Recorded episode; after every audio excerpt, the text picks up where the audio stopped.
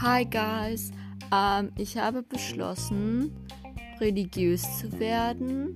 Also eigentlich hasse ich Religion, weil das so voll widersprüchlich ist und so. Und weil, weil ich immer gedacht habe, ja, das ist der, der leichte Weg raus aus Absurdität und so. Aber jetzt denke ich mir so, okay, fuck, nein, warte, ich, ich mache ein Experiment. Ich bin jetzt einen Monat lang religiös. Und dann, ja, dann gucke ich, was passiert. Und es wird damit enden, dass ich es cool finde. Weil es ist so für die Ästhetik, you know. Und dann, äh, und dann bin ich das wahrscheinlich für immer oder so. Aber so, ich finde, keine Ahnung, ich kenne keine Religion, die cool genug ist. Deswegen, I don't know, ich mixe einfach alles zusammen. Und dann wird das schon. Ja, okay, what the fuck.